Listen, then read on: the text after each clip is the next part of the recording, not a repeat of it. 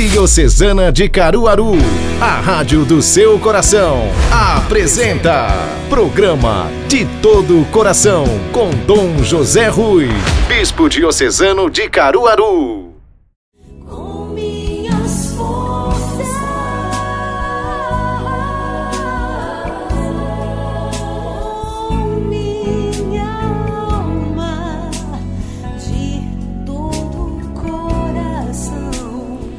Amados irmãos, queridas irmãs, mais uma vez, de todo o coração, de coração para coração, daqui da residência episcopal para o lar, para a casa, para a residência de cada um de vocês, através deste programa, de poucos minutos, mas de grande profundidade, aonde a grande beleza é a palavra de Deus, onde o centro da nossa fé e deste programa é Jesus Cristo.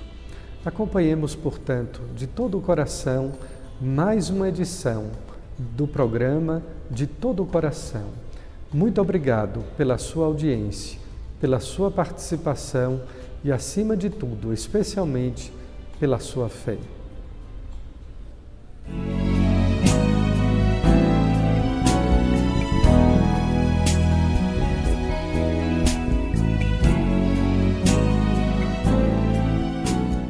Proclamação do Evangelho de Jesus Cristo segundo Mateus. Naquele tempo, Jesus começou a mostrar a seus discípulos que devia ir a Jerusalém e sofrer muito da parte dos anciãos, dos sumos sacerdotes e dos mestres da lei, e que devia ser morto e ressuscitar no terceiro dia. Então Pedro tomou Jesus à parte e começou a repreendê-lo, dizendo: Deus não permita tal coisa, Senhor que isto nunca te aconteça. Jesus, porém, voltou-se para Pedro e disse: Vai para longe, Satanás. Tu és para mim uma pedra de tropeço, porque não pensas as coisas de Deus, mas sim as coisas dos homens.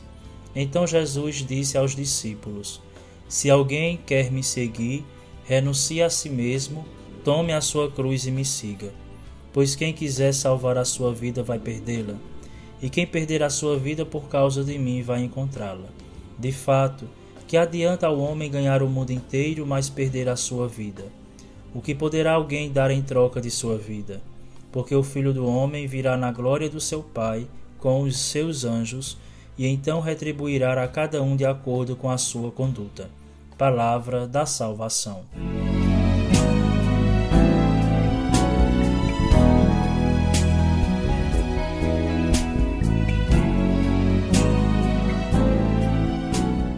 Amados irmãos, queridas irmãs, estamos no 22º domingo do tempo comum.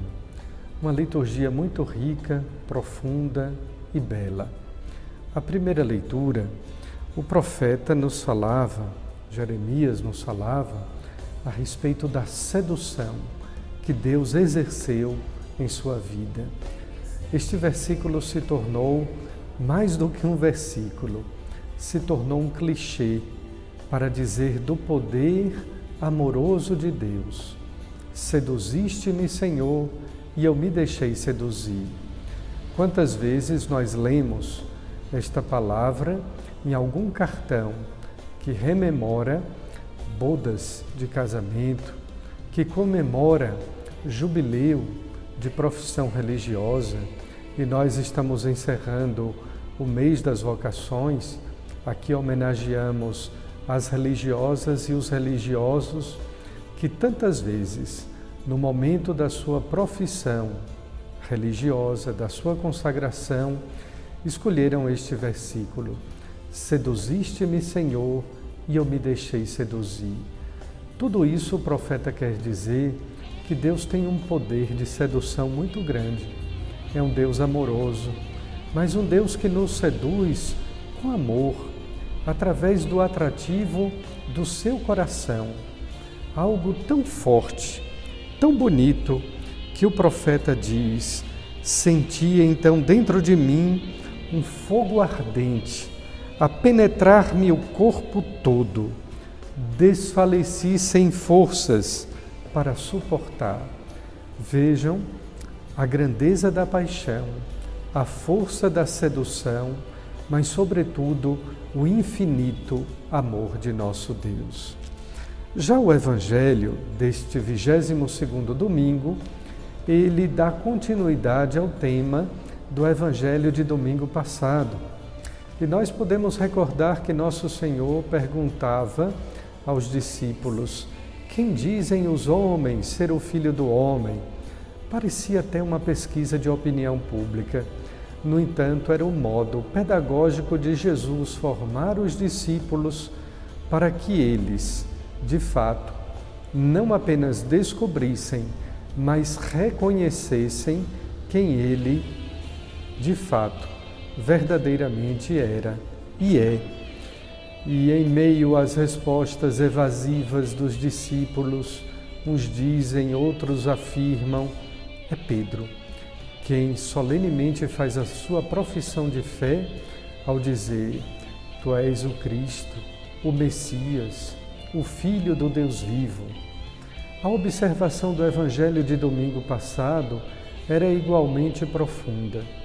Pedro, Pedro, de agora tu te chamarás Pedro, Cefas, e não mais Simão. Não foi a carne ou o sangue que te revelou isso, Pedro, mas foi o próprio Espírito. Vejamos que neste domingo, a continuidade do Evangelho, Jesus anuncia aos discípulos, que estavam todos a caminho de Jerusalém, e lá ele deveria sofrer, padecer e morrer. A primeira coisa é que não se trata mais aqui de um Messias dominador, de um Messias triunfalista, mas sim de um Deus que se fez homem, que se fez carne no Natal e por isso mesmo haveria de sofrer. Choque para os discípulos. Afinal de contas, se ele era o filho do Deus vivo, o Messias, o Cristo, como poderia esse Messias este enviado de Deus sofrer e morrer. Pedro se escandaliza. Novamente, ele é porta-voz dos demais discípulos. E escandalizado, repreende Jesus, dizendo-lhe que Deus não permita tal coisa. Vejam que aquela pedra de domingo passada, sobre a qual a igreja foi alicerçada, é chamada agora de pedra de tropeço. Mais ainda, Jesus diz para Pedro: Vai para longe de mim, Satanás. É que a palavra Satanás, no sentido bíblico, significa aquele adversário, o que acusa, o opositor aos projetos de Deus. Muitas vezes nós somos Satanás para nós mesmos quando não aceitamos a vontade de Deus e quando nós prejudicamos a nossa própria caminhada para Deus. Muitas vezes nós queremos demonizar as outras pessoas e, no entanto, Satanás, o obstáculo, a pedra de tropeço, se encontra em nossas vontades. Por isso que a continuidade do segundo trecho do Evangelho é quando Jesus diz a Pedro e aos demais: Pois quem quiser me seguir, renuncie a si mesmo, isto é, ao seu ego, ao seu egoísmo. Tome a sua cruz, porque a vida também é feita de sofrimentos. A gente sofre até por amor, nós sofremos de saudade. Não existe ninguém no mundo que não padeça de qualquer sofrimento, por mínimo que seja, por mais relativizado que ele também seja. O sofrimento faz parte da vida humana. E por isso Jesus continuava dizendo: se alguém quer me seguir, renuncie a si mesmo, ao seu egoísmo, tome a sua cruz, acolha o seu sofrimento, e aí então pode me seguir livremente. Pois quem quiser salvar a sua vida, vai perdê-la. E quem perder a sua vida por causa de mim, vai salvá-la. Deste modo é que nós entendemos que a vida começa depois da morte, que a vida possui a sua plenitude na eternidade. E por fim, Jesus pergunta ainda aos discípulos o que o homem, o que o ser humano pode dar em troca da sua vida. Afinal, qual é o preço da felicidade? Como é que nós podemos pagar o sentido e a perspectiva de eternidade da nossa vida? Questões profundas, questões existenciais, questões maravilhosas que somente podem ser respondidas à luz da fé. Fique agora com aquele papo de cruz tão bem desenvolvido no coração da nossa amiga Lunara Aires.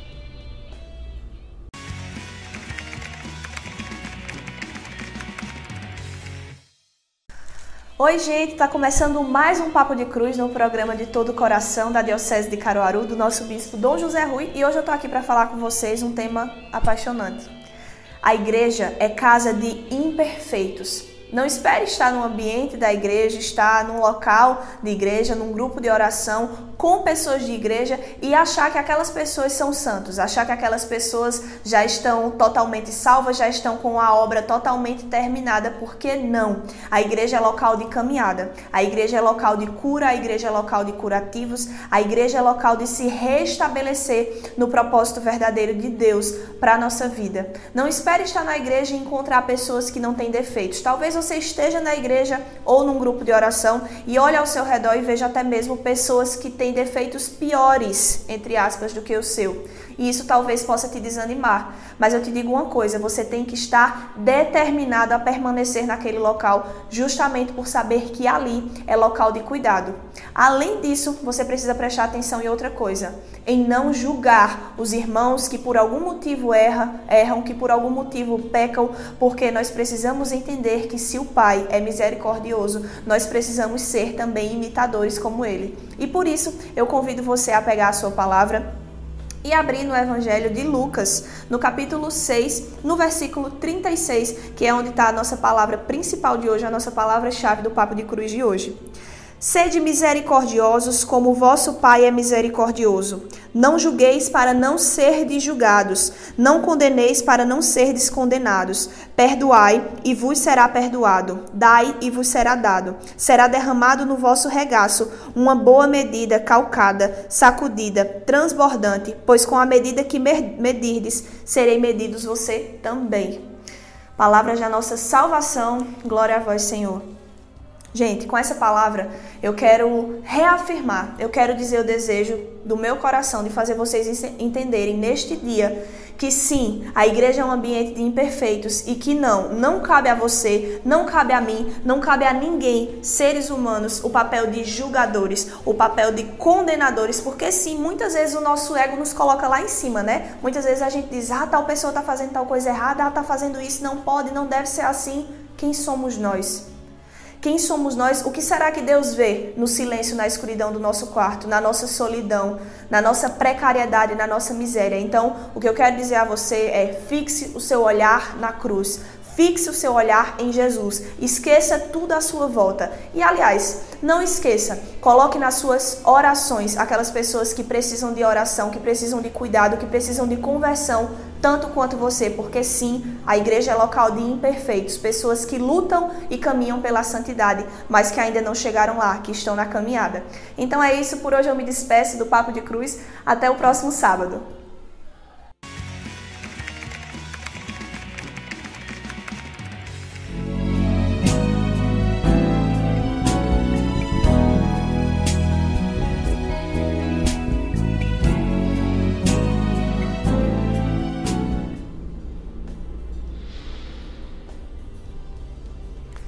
Muito agradecido pela sua audiência, pela sua participação. Em meio às dificuldades do mundo, sobretudo este tempo de pandemia, em meio às notícias tristes que fazem parte também da crueldade do mundo, nós temos a boa nova, a maravilhosa notícia de que Deus está no meio de nós, que veio para nos trazer o seu reino e para nos salvar esta semana também, como grande notícia e boa notícia, nós temos o início da festa de Nossa Senhora das Dores, padroeira principal da Diocese de Caruaru e de sua catedral. Queremos recorrer à intercessão de Nossa Senhora das Dores, a fim de que, por ela, nosso Senhor possa nos abençoar a todos, concedendo a todas as famílias a saúde, a paz e a alegria. Que Deus, portanto, nos conceda esta sua bênção. Em nome do Pai, do Filho e do Espírito Santo. Amém. Muito obrigado, paz e bem, e até a próxima semana.